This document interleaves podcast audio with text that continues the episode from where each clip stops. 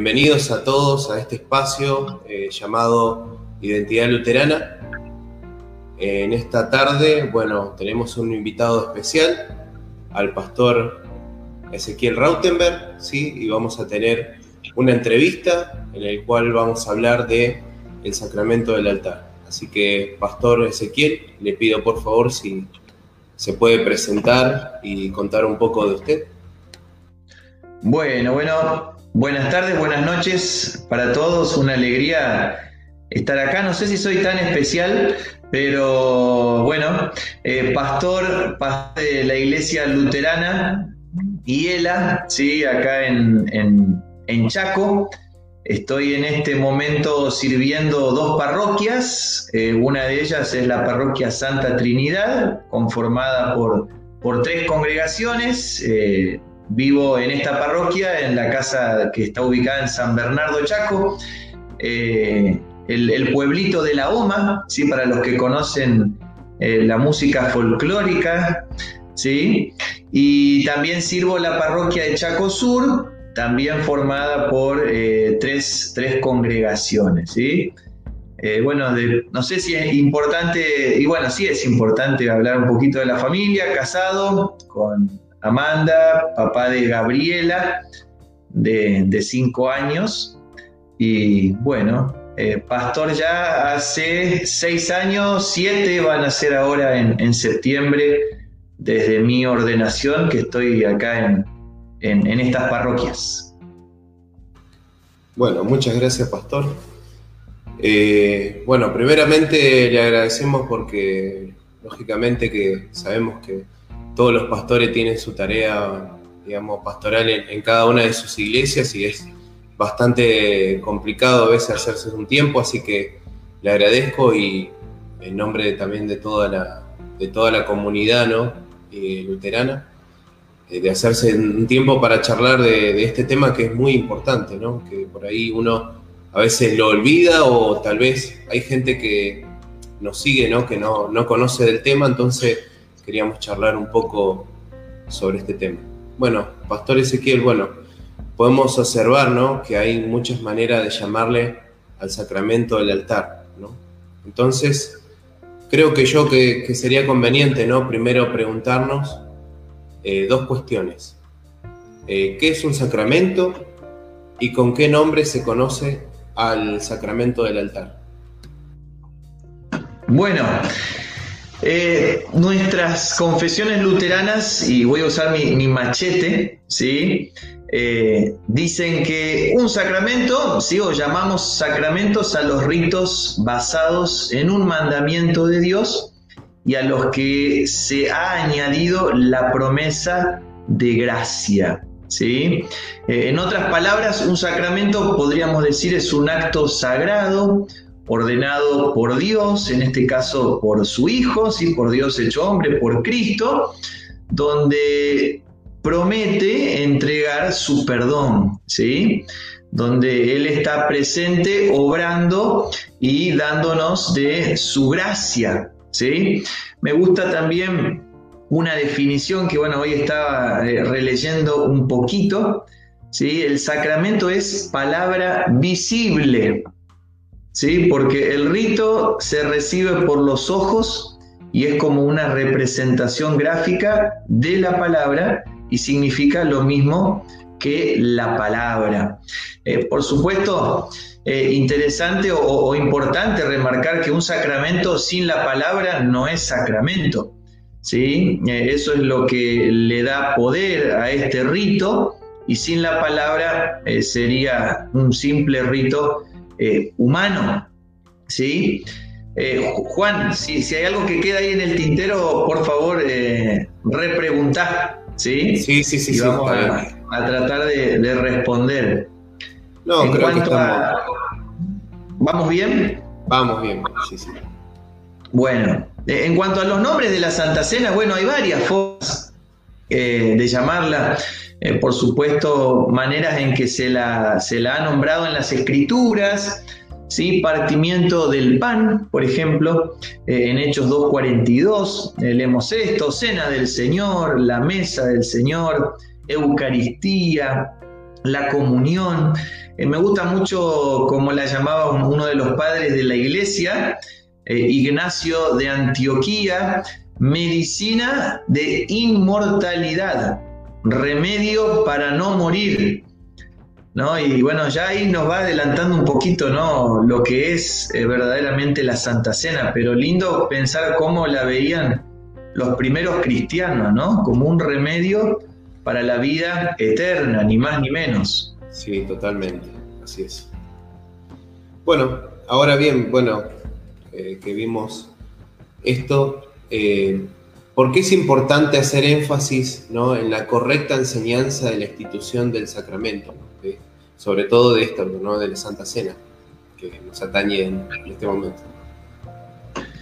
Bien, bueno, es importante primero porque la misma Biblia le da importancia, ¿no? Es, uno de los sacramentos que aparecen, o su institución eh, aparece cuatro veces en las Escrituras, ¿sí?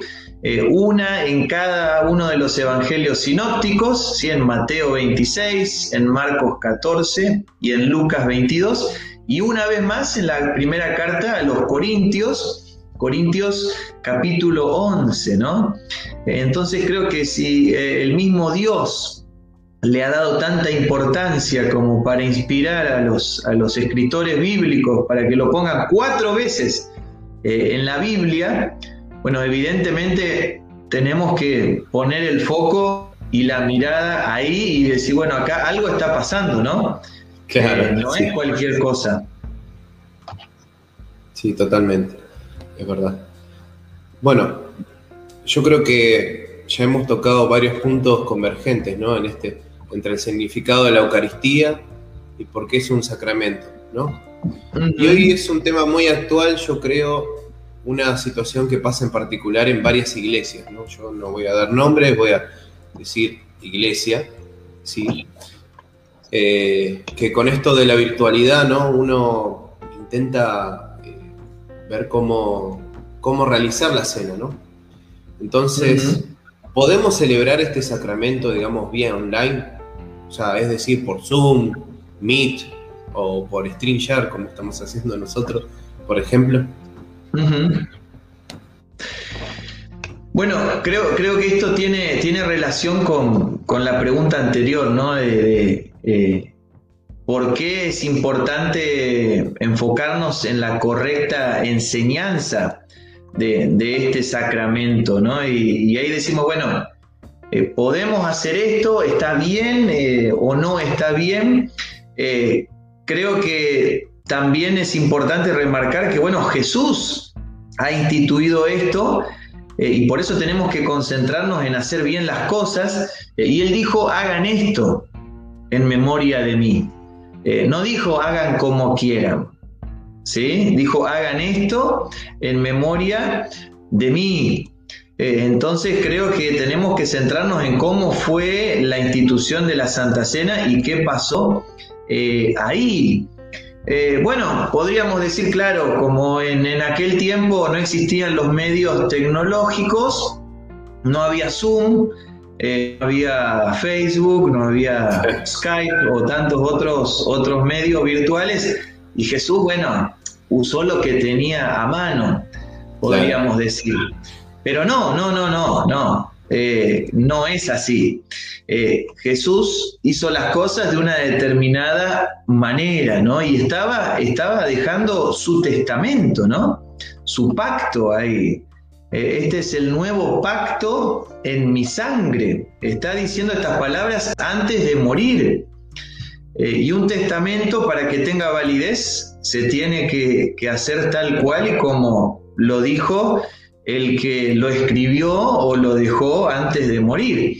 Y, a veces por ahí yo creo que, yendo a la, pregunta, ¿no? podemos celebrar la Santa Cena así. Bueno, yo acá estoy, por ahí para todos los que están viendo y no, entienden bien a qué nos referimos.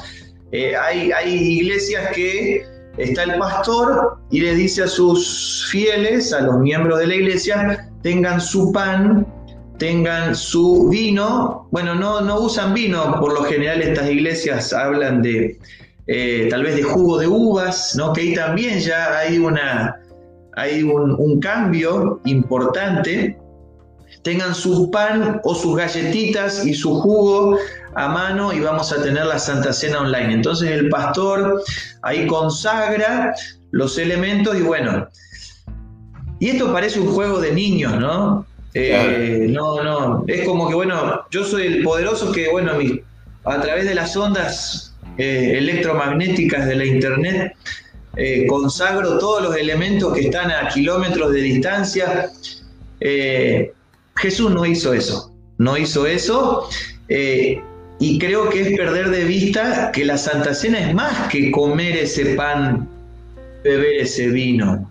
Totalmente. la Santa Cena se dio en un contexto determinado, había una comunidad reunida, había un grupo que eran los apóstoles, ¿sí? Eh, estaba Jesús, había oración. ¿sí? Recordemos que la Santa Cena se da en, el contexto de la Pascua, ¿no? Y había toda una ceremonia por detrás. Eh, no era cualquier cosa. Y creo que en la Santa Cena, Santa Cena, entre comillas, online, eh, no se dan esas cosas, ¿no? no está toda la comunidad reunida. bueno, yo, yo creo que no, no, es, no es lo apropiado y por otro lado, eh, me preguntaría qué necesidad hay de eh, llegar a ese extremo, ¿no? Eh, no nos vamos a ir al infierno por no tomar la Santa Cena, ¿sí? Claro. Es un sacramento importantísimo, es maravilloso, es, es algo increíble, pero no me voy al infierno por no tomar la Santa Cena. ¿Sí me estoy perdiendo de algo maravilloso? Sí, pero puedo ir al cielo aunque no tome la Santa Cena. Entonces creo que es importante no inventar, no inventar cosas nuevas que Jesús no dijo en su palabra, ¿no? Sí, totalmente. Acá tenemos una pregunta de Cristian Curia que dice, la palabra, ¿es sacramento? Bien, no, la palabra es Buenas noches, Cristian. Eh, la palabra es, es, un medio de gracia. ¿sí? Eh, nosotros como luteranos hablamos de medios de gracia, ¿sí? y ahí en esa definición incluimos la palabra y los sacramentos. ¿Sí? Eh, dentro de esos sacramentos, bueno, tenemos el bautismo y la Santa Cena, así lo tenemos escrito en el, catecismo menor, pero la palabra es un medio de gracia, ¿sí? presente, por supuesto, en cada uno de los sacramentos.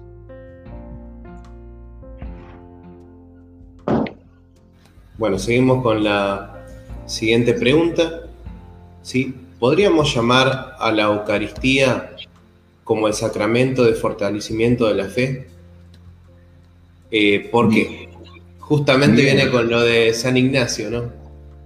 Bien, bien. Como en la secundaria, ¿no? No, no es respuesta sí o no, es por qué. Justifique su respuesta.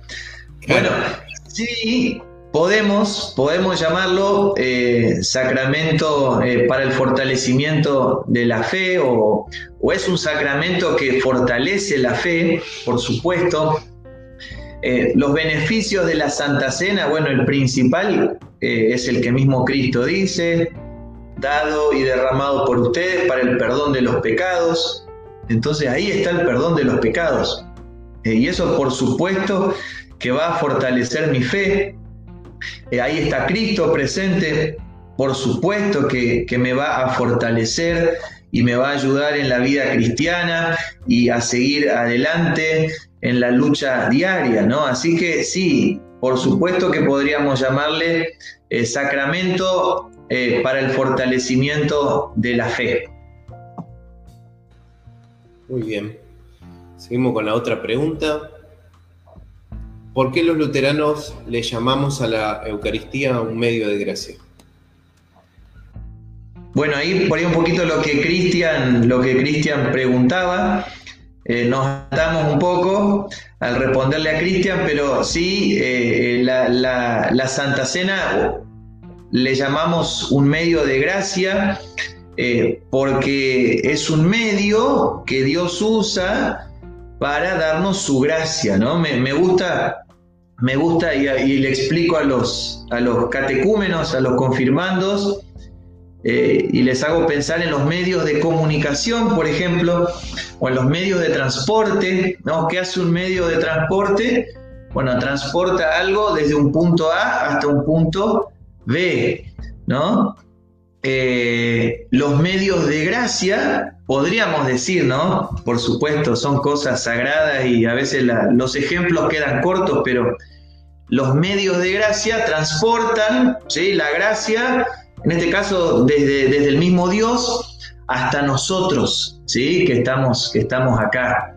Eh, y, estos medios de gracia, no sé si no, me fui por las ramas con la pregunta, pero no, no, no, eh, estamos medios de gracia lo que nos dan es, el perdón de los pecados fundamentalmente, ¿no?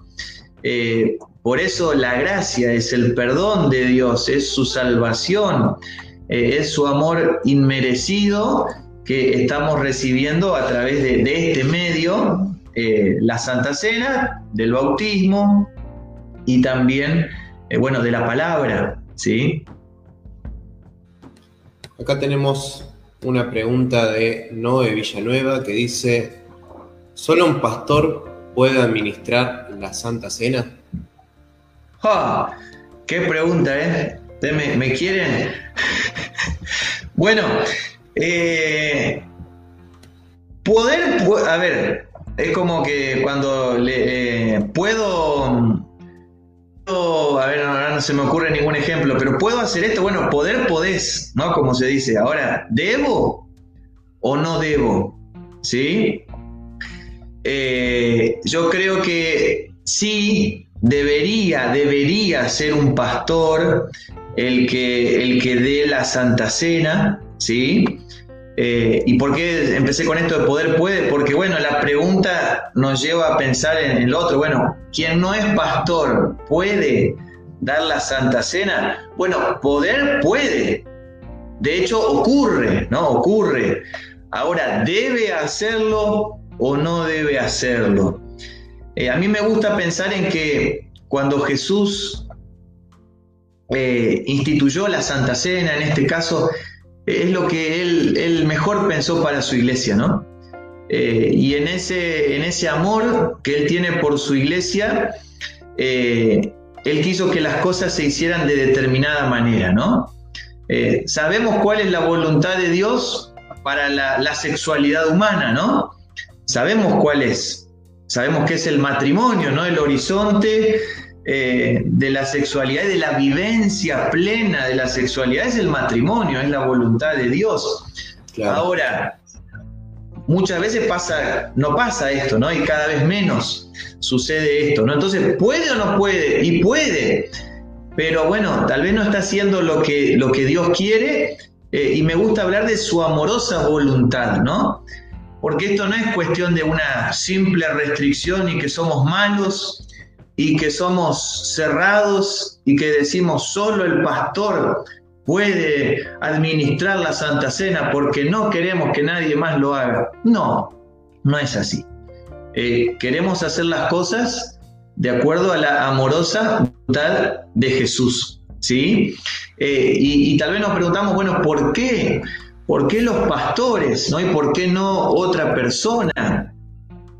Eh, bueno, porque eh, dar la Santa Cena ¿sí? Y, administrar los medios de gracia públicamente en nombre de la iglesia y en lugar de la iglesia, ¿sí?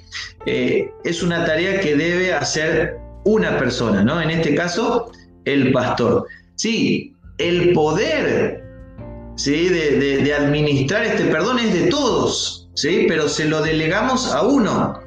Eh, en este caso, el pastor. Y él lo va a hacer en nombre y en lugar de toda la comunidad. ¿Sí? Por otro lado, es una gran responsabilidad, ¿no? Entonces no es solo dar la Santa Cena. A veces decimos, bueno, sí, que dé la Santa Cena. Total, es un poquito de pan, un poquito de vino. Sí, es el cuerpo, la sangre de Cristo, pero no es nada de otro mundo.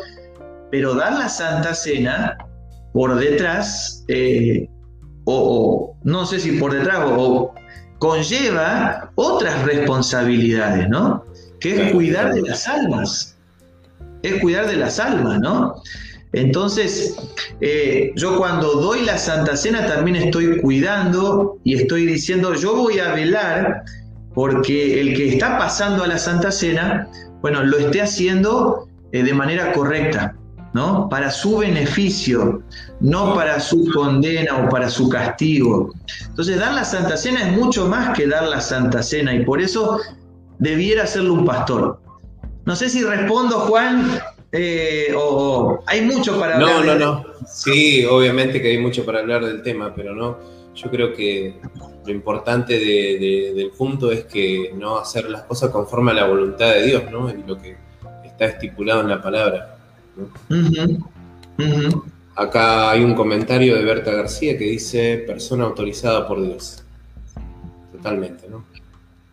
Bien, sí, por, por, medio de la congregación, eh, Dios nos llama, ¿no? Por medio de la congregación que tiene el oficio de las llaves, que es poseedora de ese oficio, la congregación nos llama y nos dice, toma acá, acá están las llaves, ¿sí? Como el, como el mayordomo de la casa, usted es el amo de casa ahora, no, es, no soy el dueño, pero soy el que administra esa llave, ¿no? El que está autorizado para hacerlo, ¿no? Buen, buen, buen comentario. Acá hay un comentario de Cristo crucificado que es Maximiliano King, ya lo conozco, es un amigo.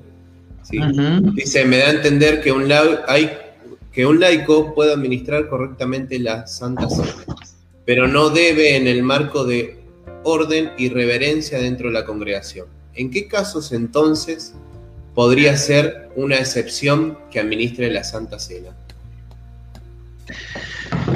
Bueno, mucho se habla de esto, ¿no? A veces se dice, bueno, el pastor se va de vacaciones y, y, bueno, dejo, a un, a un a un miembro de la iglesia que eh, es reconocido por todos y bueno, que, dé la Santa Cena.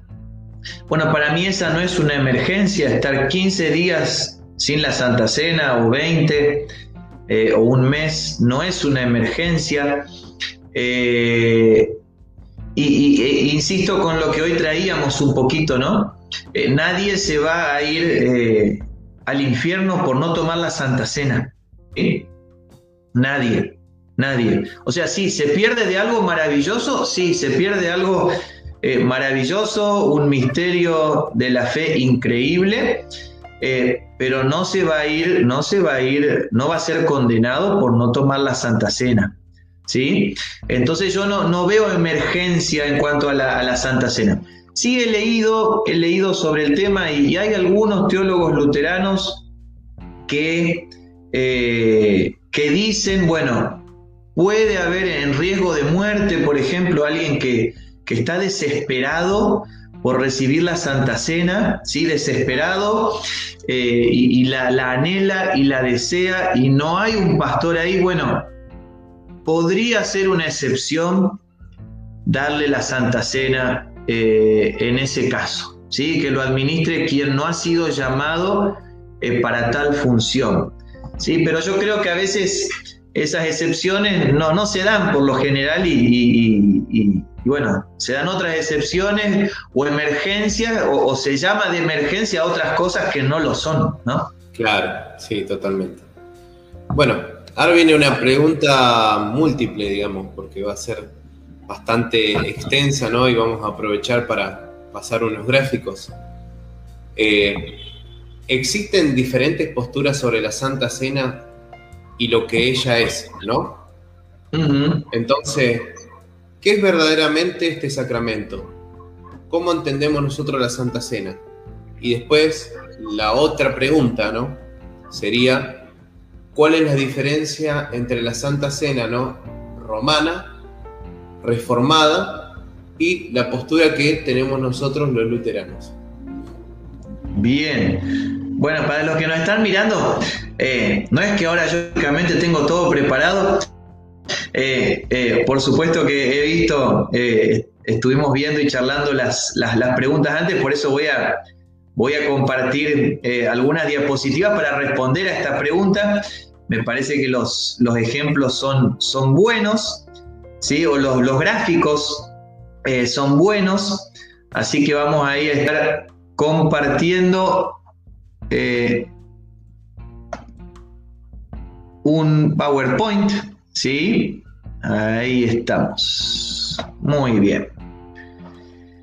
Bien, eh, me gustaría y me gusta muchas veces eh, mostrar un gráfico, ¿sí? Para que también nos vayamos metiendo más en el tema sobre qué es la Santa Cena, ¿no? Y, y acá me gustan ver estas flechas, ¿no? ¿Cuál elegiríamos para representar a la Santa Cena? ¿Cuál de ellas representa mejor lo que es el sacro? Sí. Le iba a pedir que si podía agrandar, ¿no? Eh, poniendo como uno normalmente eh, inicia una presentación para que se vea más grande. Así la gente Bien, ahí yo lo compartí, ¿eh? Sí, sí, sí, sí. Hay una, hay una parte donde se pone para abajo a la izquierda, en donde dice Puede ser para que se agrande totalmente. Sí, Juan, yo lo tengo, mirá, ahora lo agrandé, sí, pantalla completa, sí, para una ah, presentación. Bueno, bueno. ¿No se ve? Igual ahí, sí, sí se ve, se ve, se, ve. A ver, si no, para un poquito. Vamos a, vamos a volver acá y vamos a que nos perdone quien nos está acompañando. Estamos en vivo, perdone.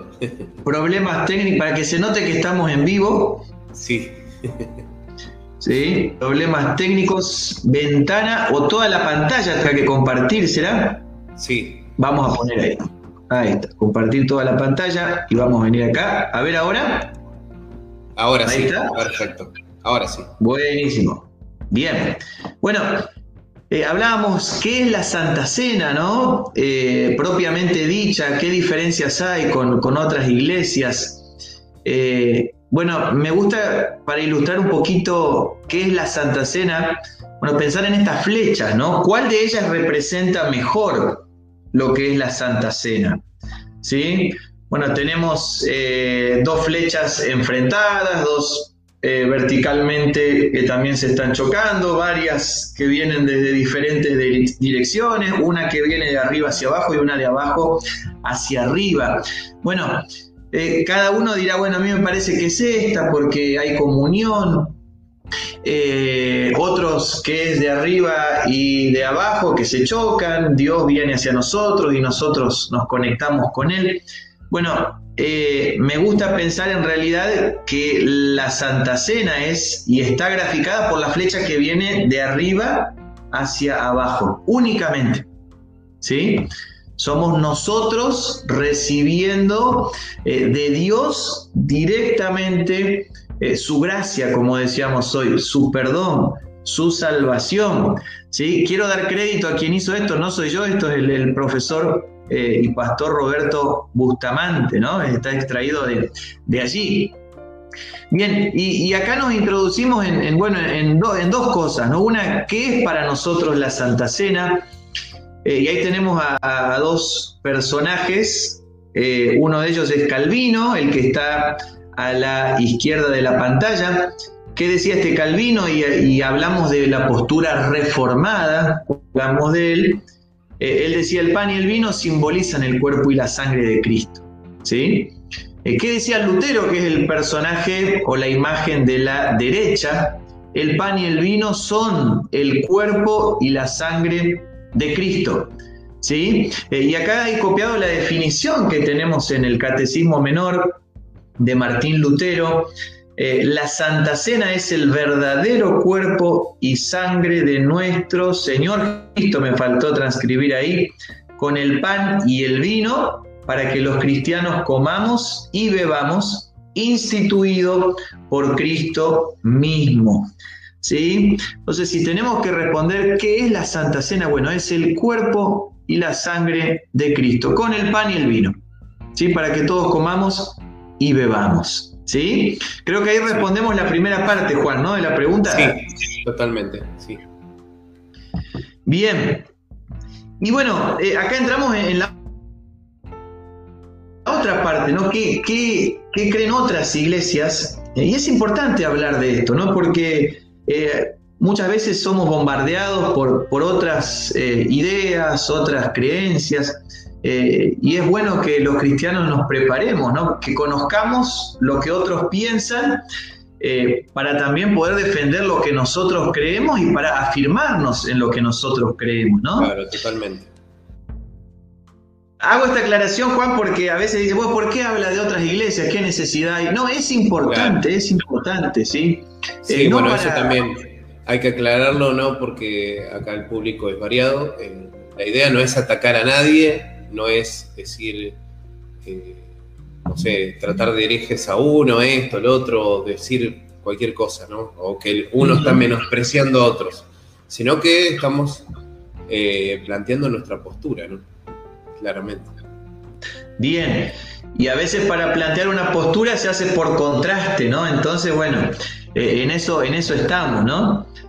Bueno, acá hay estos dibujitos de los que hablaba, son, son por supuesto muy sencillos, pero me parece que, ayudan a entender eh, ¿qué, creen las, iglesias, reformadas. ¿no? Acá yo puse ahí, ¿no? dentro de esa lista, bautistas, pentecostales, eh, evangélicas. Nosotros somos como y la iglesia evangélica luterana, pero bueno, hoy eh, el mundo evangélico, por lo menos en esta zona, se lo asocia más eh, no al luteranismo, sino bueno, al pentecostalismo, ¿no? Por eso puse eh, en esa lista ahí a las iglesias evangélicas, ¿no?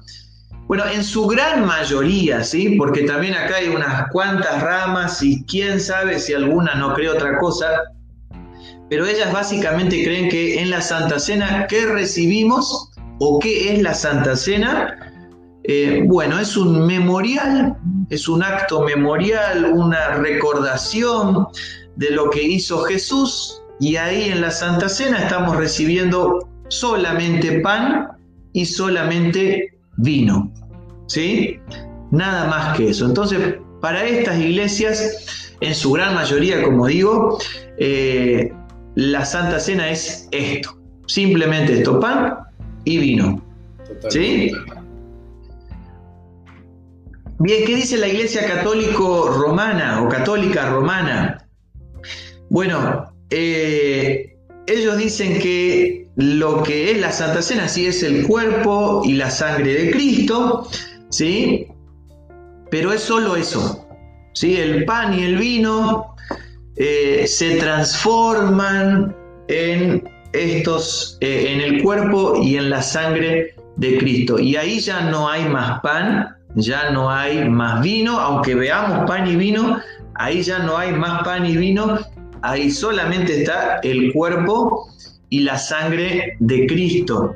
¿sí? Por eso eh, se da muchas veces, y también bueno, pongo este ejemplo para entender esta, esta enseñanza de la iglesia romana, eh, la adoración de la hostia, el famoso eh, Corpus Christi, donde, bueno, la hostia es venerada, ¿no? Porque, bueno, ellos ya no creen que ahí haya pan, ahí solamente creen está el cuerpo eh, de Cristo, ¿no? Como un pedacito de Dios que está ahí, bueno, y puede ser adorado y venerado, ¿sí? ¿Vamos hasta acá, Juan? ¿Hay alguna pregunta? Perfecto. No, no, hay otra pregunta que se nos pasó, pero esa la vamos a mandar después. Bueno. así no nos perdemos de, justamente esto. Dale, dale, seguimos. Bien, eh, pero es importante, bueno, pensar qué dijo Jesús, ¿no? Eh, hoy dijimos cuatro veces aparece, eh, aparece el relato de la institución de la Santa Cena. Acá tenemos Lucas 22, eh, ¿Qué dice Jesús? Bueno, ¿qué es la Santa Cena? Vamos a preguntarle a Jesús, ¿no? Me parece que es el que mejor nos va a poder explicar esto. Eh, dice, luego tomó el pan, lo partió, dio gracias y les dio al tiempo que decía, esto es mi cuerpo, que por ustedes es entregado, hagan esto en memoria de mí. De igual manera, después de haber cenado, tomó la copa y les dijo, esta copa es el nuevo pacto en mi sangre, que por ustedes va a ser derramada. ¿sí? Eh, y acá tengo, bueno, otro gráfico donde, donde tomo de los evangelios de Mateo, capítulo 26, y Lucas 22, eh, y, podemos ver, bueno, ¿qué es la Santa Cena verdaderamente? ¿Qué recibimos allí? ¿Sí? ¿Y por qué nosotros luteranos decimos qué es verdaderamente el cuerpo y la sangre de Cristo en, con y bajo el pan y el vino? ¿Sí? Eh, bueno, porque lo dice la Biblia. ¿Sí? porque dicen las escrituras. Eh, recibimos cuatro cosas, podríamos decir, ¿no? Pan, vino, cuerpo y sangre de Cristo. ¿Por qué decimos que recibimos pan? Bueno, porque Jesús tomó pan, porque lo bendijo, porque lo partió y porque lo dio a sus discípulos, como dice Mateo 26. ¿Por qué decimos que recibimos vino? Porque Jesús, como dice Lucas 22, tomó la copa y se la dio a ellos. ¿Por qué decimos que es cuerpo? Porque Jesús dijo, esto es mi cuerpo, que por ustedes es entregado, Lucas 22. ¿Y por qué decimos que es la sangre de Cristo? Porque Jesús dijo en Mateo, eh, porque esto es mi sangre del nuevo pacto, que es derramada por muchos para perdón de los pecados. ¿Sí? Eh, entonces, esta es la enseñanza bíblica, ¿sí? Y, la enseñanza que nosotros como, como iglesia defendemos, ¿sí? Eh, hoy estaba leyendo un poquito y, leía que es muy difícil eh, defender las otras posturas eh, desde las escrituras, ¿no? es muy complicado y hay que dar varias vueltas para poder defender que solo es pan y vino o que solo es cuerpo y sangre de Cristo.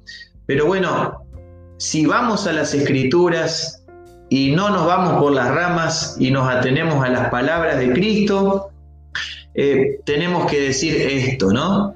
La Santa Cena es el verdadero cuerpo y la sangre de Cristo, entregado junto con el pan y con el vino.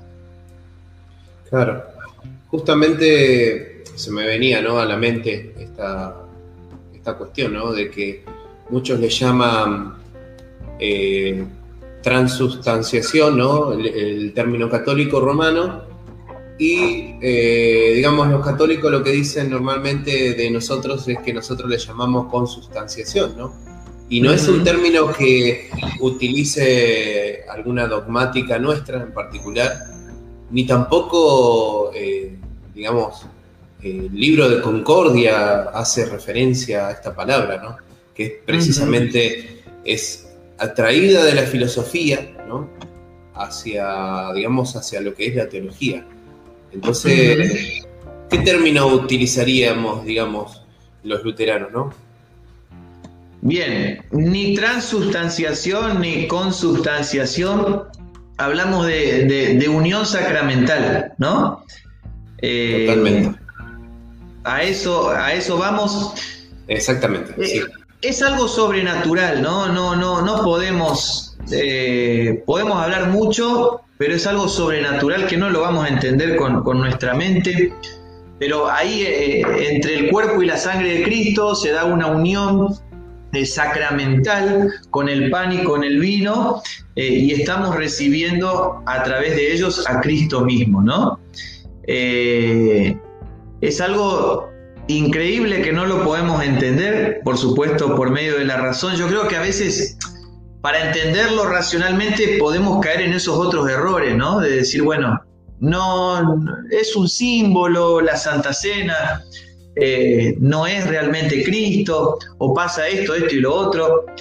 No, hay cosas que no están hechas para entenderlas, sino para creerlas, ¿no? Eh, yo creo que ahí pasa por el tema del misterio, ¿no? Ya una vez que eh, a lo de la fe, ¿no? Uno razona, ¿no? Hace la razón y dice, y racionaliza, ¿no? Digamos, eh, el, misterio ya deja de ser misterio y ya no se convierte en algo para ser creído en forma de fe, sino que ya se convierte en otra cosa, en algo certero, ¿no? Porque, bueno, ahí, ahí es donde juega el papel este, ¿no? De, estos términos eh, filosóficos, ¿no? Que se utiliza para, para esto, ¿no? En donde por ahí eh, quieren racionalizar ciertas cuestiones que son más, bien del misterio.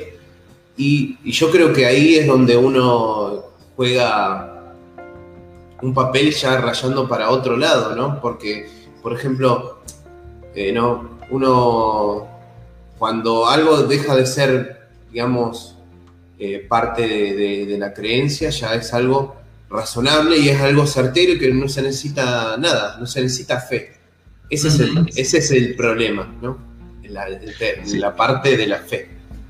Sí, sí, andamos por fe y no por vista, ¿no? Dicen las escrituras, dice la Biblia. Una vez un pastor me contaba eh, que, bueno, se puso a, debatir un poco con, con otros pastores y, y bueno, y nos acusaban de, a los luteranos de no tener milagros, ¿no? Ustedes no tienen milagros, decía. Eh, y bueno, este pastor eh, le dice, nosotros no tenemos milagros, le dice, ¿no?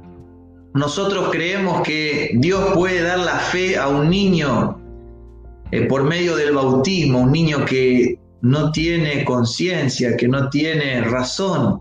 Eso es un milagro. Nosotros no tenemos milagro, decía el pastor luterano.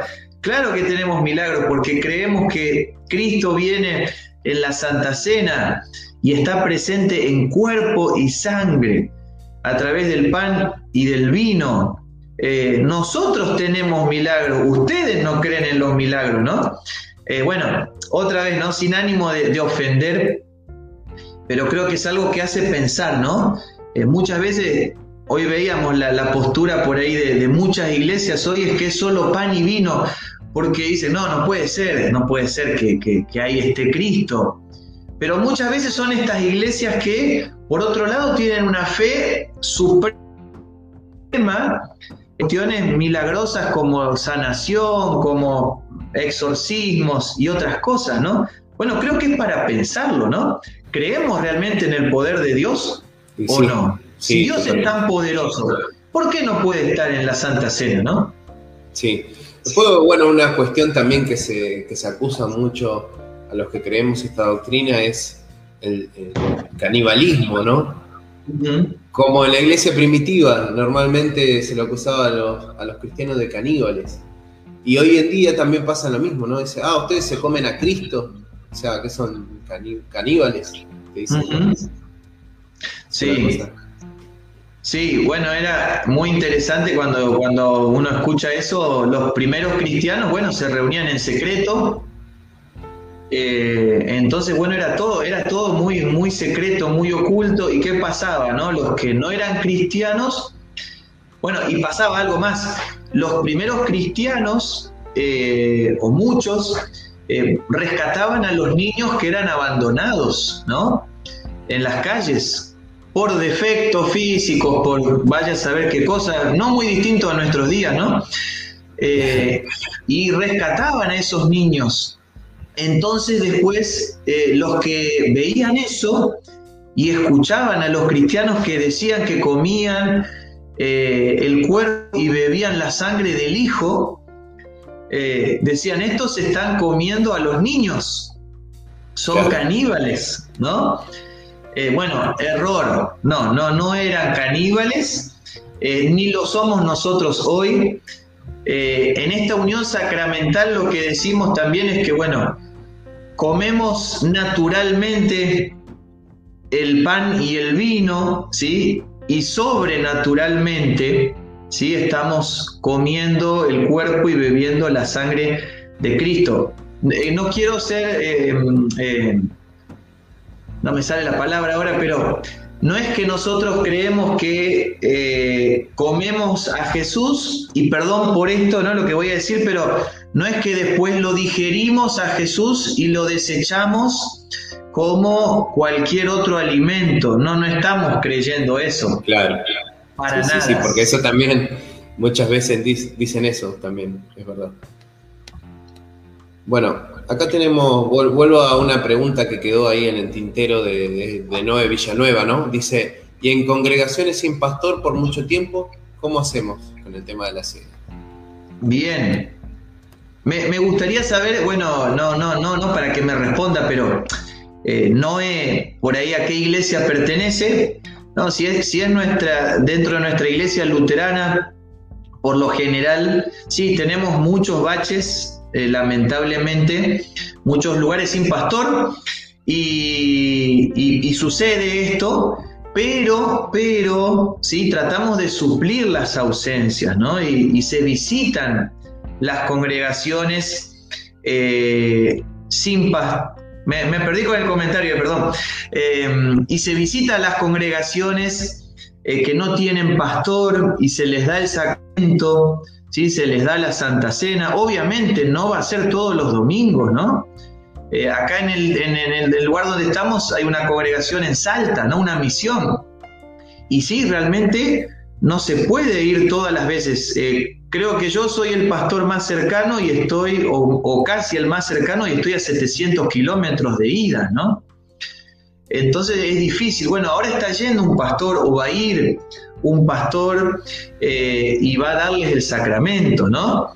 Entonces, bueno, si, si, si, quien pregunta esto es de nuestra iglesia, que pida la asistencia pastoral, ¿sí? que la pida eh, y, que, y que pueda ir y visitarlos un pastor, ¿no?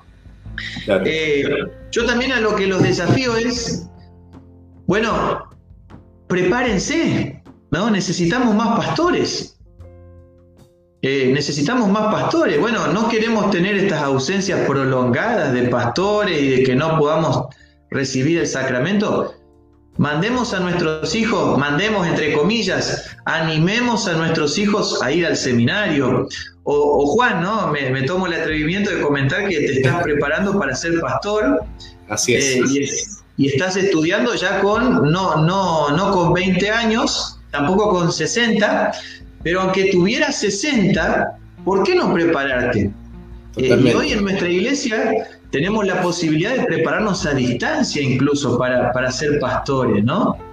Sí, de paso también eso, invitamos a la gente a que, bueno, que se anoten en el seminario Concordia, sí, tenemos hasta también eh, eh, profesorado, perdón, bachillerato de, teología, ¿no?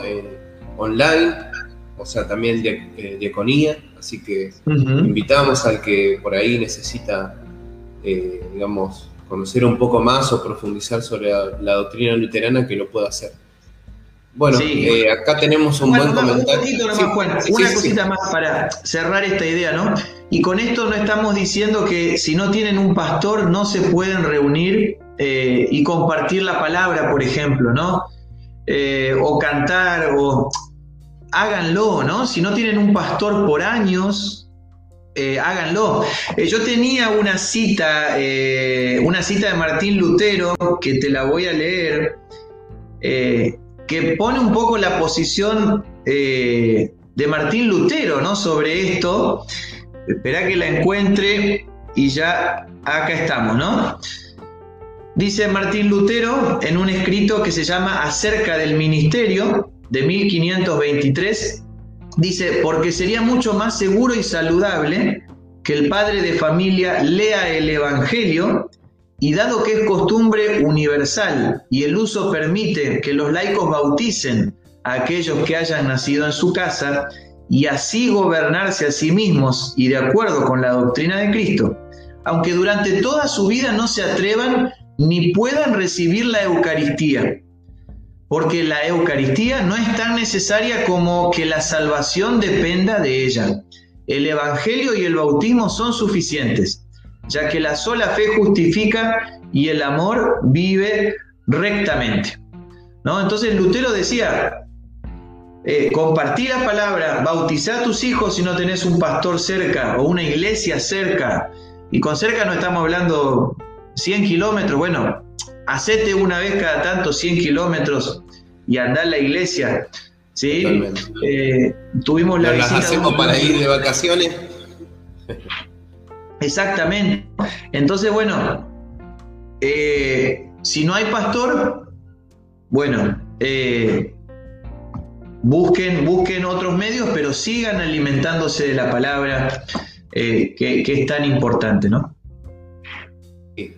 Tenemos un comentario que la verdad que me emociona mucho y me pone contento, ¿no? Bueno, paramos un poco con el tema de, las preguntas, porque justamente esto me llama la atención, ¿no? Dice, estoy en Nebraska de Estados Unidos. No tenemos doctrina en español y me alegra grandemente encontrarlos y compartir esta doctrina que para mí es un gran tesoro. Saludos cordiales. Bueno, gracias Berta. Eh, acá también eh, Noé Villanueva dice gracias por su respuesta. Acá Berta García dice pasame el link, que supongo que debe ser por el link de, del Seminario Concordia. Bueno, acá Maximiliano King ha respondido, lo voy a dejar ahí un, segundo y voy a, voy a seguir con las preguntas. Eh, bueno, la verdad que es, estamos disfrutando de esta, de esta entrevista, está muy buena. Eh, digamos, ¿no? Haciendo, digamos, todo un conjunto de todo lo que hablamos. ¿Habría una posibilidad de que esto, o sea, ya más o menos lo planteamos, pero ¿habría una posibilidad de que esto sea un símbolo? Bien. Eh, yo creo que, bueno, a ver, esto voy a decir algo que yo pienso, ¿no? Eh, tal vez si, si nos remitiéramos solo a los evangelios, supónganse, ¿no? Vamos a hacer como, bueno, vamos a tirar un poco, buscarle la quinta pata al gato, ¿no? Aunque, aunque el gato acá tenga cuatro y nada más que cuatro, ¿no? Y Cristo dijo, esto es mi cuerpo y esto es mi sangre. Listo. Eh, pero podríamos decir, bueno, pero a ver, puede, puede que haya estado hablando de una parábola o no sé, aunque no es lenguaje parabólico para nada, como dijimos, es un testamento, es un nuevo pacto que él está estableciendo, es algo que hay que interpretarlo literalmente. La palabra ser, o sea, el verbo es, es, es. No podemos interpretarlo de otra manera, ¿sí? Porque si hiciéramos eso y dijéramos que Cristo estaba diciendo, esto simboliza mi cuerpo, esto simboliza mi sangre, entonces vamos a tener que cambiar toda la Biblia, ¿no? Y reinterpretarla. Y cuando Cristo dice, yo soy la resurrección y la vida, vamos a tener que decir, ah, no, Él simboliza la resurrección y la vida, ¿no? Él no es la vida entonces, Él simplemente es una imagen. Bueno, supongamos que vamos a dejar de lado esa gran evidencia y esas pruebas, pero tenemos lo que dice eh, la primera carta a los Corintios, ¿no? Y, para mí ahí, ahí no hay dudas, ¿no? No hay dudas sobre lo que dice. Y ahí quiero compartir pantalla de vuelta porque tengo transcrito el, texto bíblico, ¿sí? Para que todos puedan... Antes, un segundo, tengo justamente a colación de lo que dijiste, bueno, tengo un libro que también recomiendo, acá si lo pueden ver, a ver, A la luz del Evangelio, sí, que es de Winslow, sí, la teología de Martín Lutero y dice, y dice algo así, ¿no? En esta parte. Dice, si eso es lo que opino, contestó Lutero en su gran libro sobre la cena de Cristo, en 1528, dice, donde trata el razonamiento de Zwinglio. Dice, en todos los idiomas es, quiere decir es, y no es otra cosa. Dice, si de todos los idiomas que hay en el mundo me muestran un ejemplo de donde es quiere decir, significa, me declararé derrotado. Dice, lo que es, eso es. Y dice, pero Lutero dice más, y leo este pedacito y ya está. En la oración, yo soy la vid verdadera, es cierto que existe una palabra que tiene un significado figurativo. Una de las palabras ha llegado a ser, y utiliza eh, el idioma eh, alemán, ¿no? que dice Eine Wort, dice una palabra nueva, una palabra con un nuevo significado. Dice, la palabra nueva es la puerta, la vid, etc. Dice, se podría decir que Cristo es una rosa. Entonces, rosa recibirá un nuevo significado, pero es nunca podrá ser otra cosa que es. Cristo es el Cordero de Dios y dice, sería muy pobre decir que significa el Cordero de Dios. Él es el Cordero de Dios. ¿no? Y esto, bueno, está en la enseñanza sobre la Santa Cena según Lutero y según Calvino, ¿no? En un libro de 1954, en la página 68, y el escritor es Hans Granz. Espectacular. Ahora sí, ahora sí compartimos la pantalla. Bueno, ahí estamos. Eh, eh. Compartir. Bien, ¿se ve? Sí, se ve. Bien. Bueno, fíjense lo que dice 1 Corintios 10, ¿no? Y por qué decimos no hay dudas de que, de que ahí está Cristo, ¿no? Dice, dice, la copa de bendición por la cual damos gracias, ¿no es la comunión de la sangre de Cristo? Y el pan que partimos, ¿no es la comunión del cuerpo de Cristo? Sí, bueno, esa pregunta retórica tiene eh, una sola respuesta, ¿no? Y es sí, es la comunión, ¿no? La copa en comunión con la sangre de Cristo y el pan en comunión con el cuerpo de Cristo, ¿no?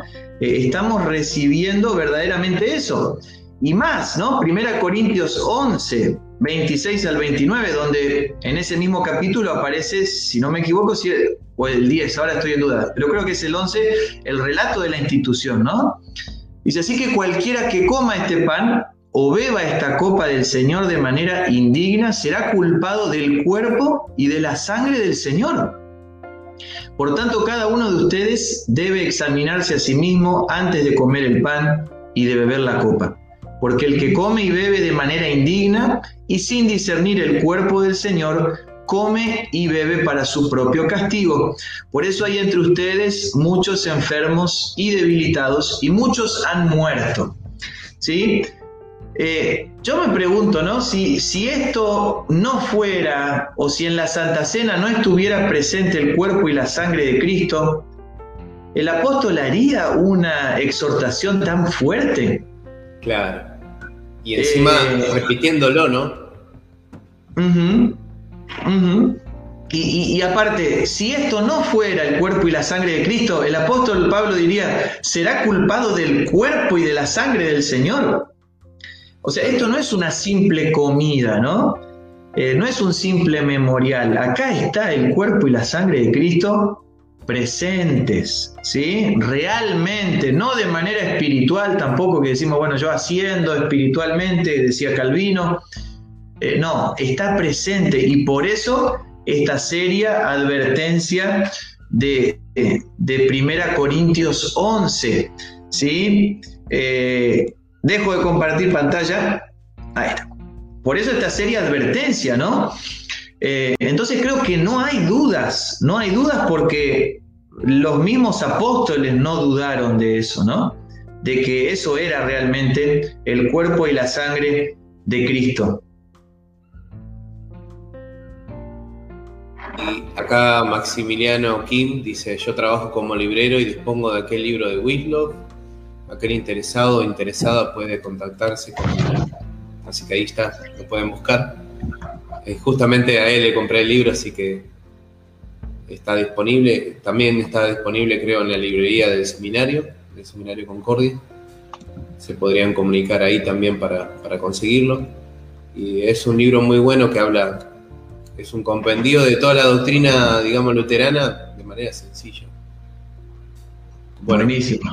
Seguimos eh, con la siguiente pregunta, que dice, en torno a lo que creemos que sucede en la Santa Cena, algunos dicen que nuestra postura es transustanciación, otros consustanciación. Bueno, ya hablamos de ese tema, así que vamos a, vamos a pasarla, ¿no? Por ahí vamos a dejarnos qué ocurre con el tema del pan y el vino, ¿no? O sea, porque por ejemplo, vamos a decir, ¿no? Se cae, o por ahí, bueno, uno no, en la torpeza, ¿no? De que uno se le cae por ahí el, vino, ¿no? Y hay gente que dice, no, pero eso es sacrilegio, o, por ejemplo, ¿qué, qué hacemos nosotros cuando terminamos, digamos, el oficio, ¿no? El oficio o servicio, como quieran llamarle. ¿Qué hacemos con esos elementos? Bien. Yo creo que yo, yo mi, pensamiento sobre esto fue a lo largo del tiempo cambiando un poco. Eh, hoy realmente trato de ser lo más cuidadoso posible con, con los elementos de la Santa Cena, ¿sí? Eh, yo creo que, bueno, mientras dura la Santa Cena, sí está presente Cristo, eh, verdaderamente. Luego de la Santa Cena, al finalizar todo el servicio, el culto, no puedo decir lo mismo. Yo no sé en realidad, ¿no? Yo no sé, ¿no? No, no me atrevo a decir si está o no está, ¿no? No, me, no, eso no lo voy a responder. Pero eh, yo creo que hay que tratar las cosas con, la honra, honra, que merecen, ¿no? Y una vez hablando con un pastor, él me explicaba, ¿no? Y me decía, bueno, si viene a tu casa Messi, Messi o quien te guste, o, alguien muy importante, ¿no? Viene a tu casa y se sienta en ese sillón. Vos después ese sillón lo vas a tratar y vas a decir, acá se sentó Messi eh, y me vino a visitar. Eh, lo voy a poner en un, bueno, no voy a poder poner un cuadro, en un, sillón en un cuadro, pero eh, lo voy a dejar ahí para la historia y para el recuerdo. Entonces, Cristo viene y, se hace presente en el pan y en el vino de la Santa Cena. Entonces, ¿por qué no lo voy a tratar también con reverencia a esos elementos que fueron eh, usados por Dios mismo, ¿no? No estoy hablando de venerar esas cosas, no estamos hablando de eso. Estamos hablando de tratarlos con respeto y con honra a las cosas sagradas, ¿no? Pero yo propongo que, bueno, si sobra vino, tratemos de poner menos vino, ¿no? No sé, consagrar menos vino, eh, la cantidad de hostias justas y algunas más. Eh, y si hacen falta, se mandan a pedir, supónganse que justo tenemos 10 visitantes más ese día de los que calculábamos y, y bueno, mandamos a pedir y consagramos de vuelta todo y, se vuelve a utilizar eh, y consumir lo que sobró, ¿no? Para mí una forma de tratar esas cosas con honra es consumir todo, ¿sí? Lo que sobró. Eh, y bueno, eh, eso es lo que, lo que pienso al respecto. Hay otros pastores que dicen, bueno, si sobra un poco de vino, usarlo para algo bueno, por ejemplo, no sé, tirarlo en una planta. en fin, para mí, al pensar en esto, ¿no? Que es tan sagrado y tan increíble lo que pasó, digo, y consumámoslo, ¿no? Consumámoslo, eh, que no sobre nada, ¿no? Totalmente. Acá tenemos un comentario de mi pastor, el pastor Eño Cieves. Buenas tardes, le mando un saludo. Dice, hola, la Santa Cena jamás puede ser un símbolo, porque de ningún símbolo obtenemos perdón de pecados pero el perdón se nos ofrece en la Santa Cena porque Cristo está allí de forma real. Bueno, y por último, bueno, ahora tenemos la última pregunta. Eh, ¿Qué reflexión debemos hacer los cristianos de este importante medio de gracia? Creo que hablamos bastante y creo que concierne todo y cerraría todo, digamos, eh, pensando ¿no? que en una reflexión en particular ¿no? que podemos hacer de, este medio de gracia, estaría bueno. Bien. Bueno, eh, creo que hemos visto que es algo increíble lo que ocurre en la Santa Cena, algo sobrenatural. Eh, es Cristo mismo allí en el pan y en el vino, viniendo a nosotros eh, cuál es el beneficio, es el perdón de los pecados, ¿no? Y, creo que, eso nos tiene que motivar a, tomar este sacramento, este medio de gracia con, con mucho amor y con mucha alegría, ¿no? Y, acercarnos a la cena eh, con esa fe, ¿no? De saber que ahí voy a recibir el perdón de los pecados.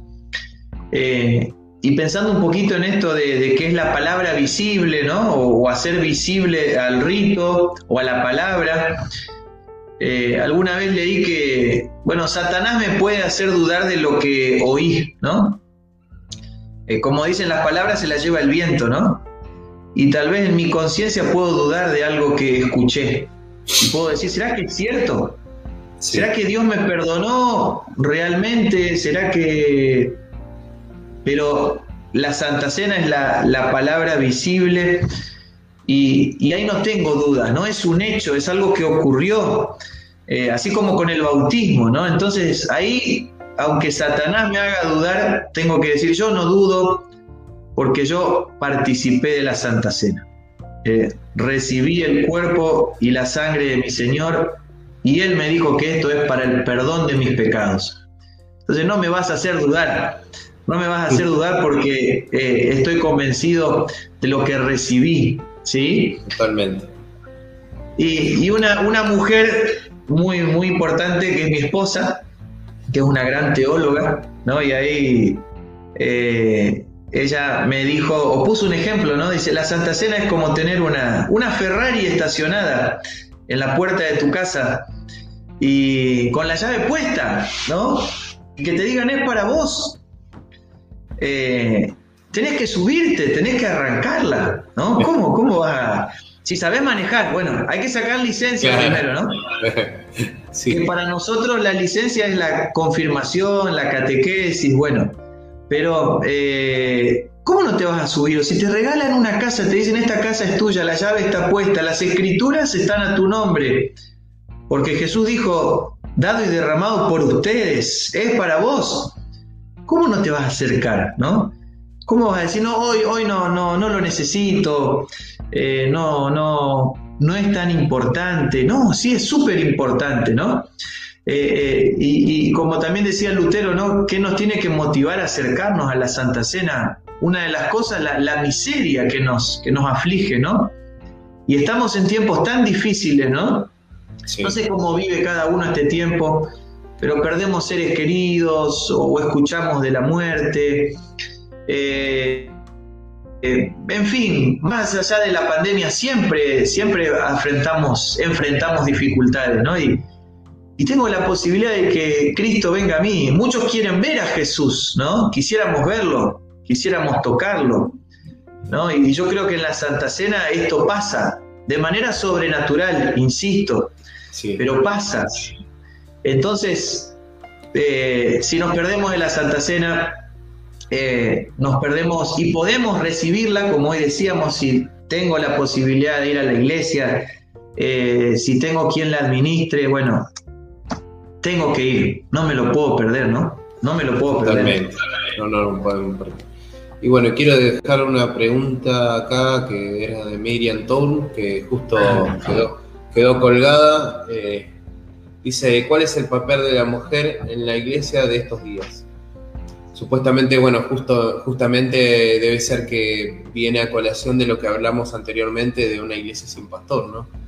sí, debe venir por ahí. Buenas noches, Miriam. ¿sí? Eh, bueno, yo creo que el papel eh, es enorme, es enorme, ¿no? Y voy a hablar por, por, nuestras, nuestras congregaciones acá, que pastoreo. ¿Qué haríamos sin las mujeres, Juan? Yo no sé qué haríamos, ¿eh? Porque realmente laburan, laburan, y más que los hombres, y que se pongan celosos los hombres, ¿no? Que se pongan celosos. Pero trabajan que es impresionante. ¿Sí? Tenemos también el ejemplo a nivel nacional en la, en la IELA, ¿no? La Liga Misional de Damas. Las damas luteranas eh, han construido, no porque ellas hayan levantado las paredes, pero con su trabajo han ofrendado para construir templos, para comprar terrenos, eh, para eh, ayudar a pastores a llevar la misión de Dios adelante, proveyendo de los recursos. O sea, el lugar que tienen es impresionante y vital. Pero más allá de eso, uno dice, bueno, si no estoy en ese lugar, ¿no? No estoy en la liga de damas. Bueno, hay mucho por hacer, ¿no? Yo creo que eh, también eh, podrían visitar personas, ¿no? Eh, que lo necesiten, llevar un consuelo evangélico, ¿no? yo estaría feliz de que haya personas que se quieran preparar para esto, ¿no? Porque también a veces queremos queremos tener un papel dentro de la iglesia, pero no nos queremos preparar, ¿no? Eh, y no es así, no es así.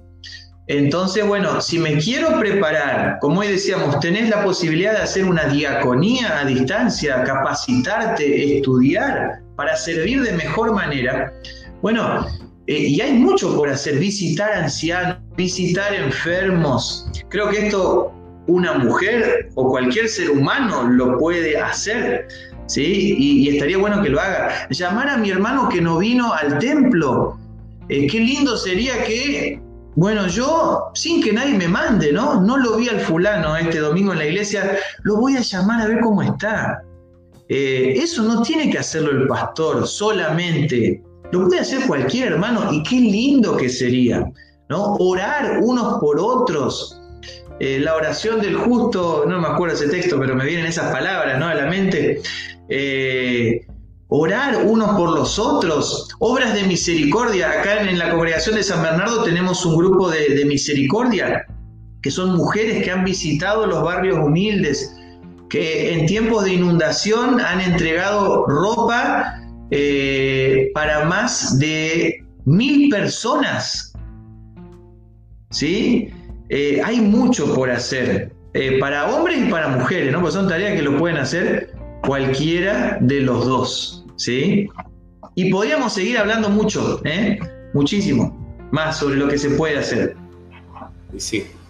Bueno, acá Julia habría hecho Slavik, espero haberlo pronunciado bien. Dice, excelente charla, gracias Pastor Ezequiel, gracias Juan. Bueno, le agradecemos a la a la audiencia, bien. Eh, la verdad que una audiencia que bastante se mantuvo en toda la charla, así que significa que nuestra charla fue bastante interesante. Eh, bueno, eh, le invitamos a, todos que, bueno, que se suscriban también a, los demás canales, ¿no? A, nuestro canal de YouTube, a nuestro canal de Instagram, también a bueno, a Spotify, aquellos que por ahí no le gusta ver un video, ¿no? Pero le gusta escuchar tal vez la entrevista, mientras que está viajando. También eh, he diseñado para, para que lo puedan hacer de esa manera. Así que, bueno, justo hay una pregunta, la última, y ya vamos a terminar. Dice, buenas noches, ¿Hiela cuenta con equipos de traducción bíblica? Dice Priscila Choque. ¿A qué se referirá con eso, no? Em, Supongo que debe ser algo de. Si hay personas. Que traducen la Biblia o algo así. Bien, a ver, como pastores, eh, por lo menos los que entramos dentro del, del, pero, se me fue la palabra. Eh, los que hicimos el bachiller superior en teología hemos estudiado idiomas, eh, hebreo y griego, a ver, no es que salimos hablando en lenguas acá, ¿eh? pero, pero sí, tenemos las herramientas como para recurrir al, idioma original eh, y poder traducirlo o por lo menos poder, bueno, enfocarnos en ciertas palabras claves, ¿sí? Eh, de hecho, acá tengo, tengo un librito Dice léxico griego, portugués, bueno, está en portugués, pero es un libro muy bueno que, habla de, palabras en su contexto original. Em, y, bueno, todos debiéramos más o menos poder hacer eso. Lutero decía que la lengua original eran las, las, vainas en las que venía la palabra de Dios y hay que abrir esas vainas, ¿no? Em, bueno, si lo podemos hacer, buenísimo. ¿Sí? No tenemos un grupo, bueno, ahí estoy viendo, se refiere ah, al Ministerio de Letras. Biblias. Sí.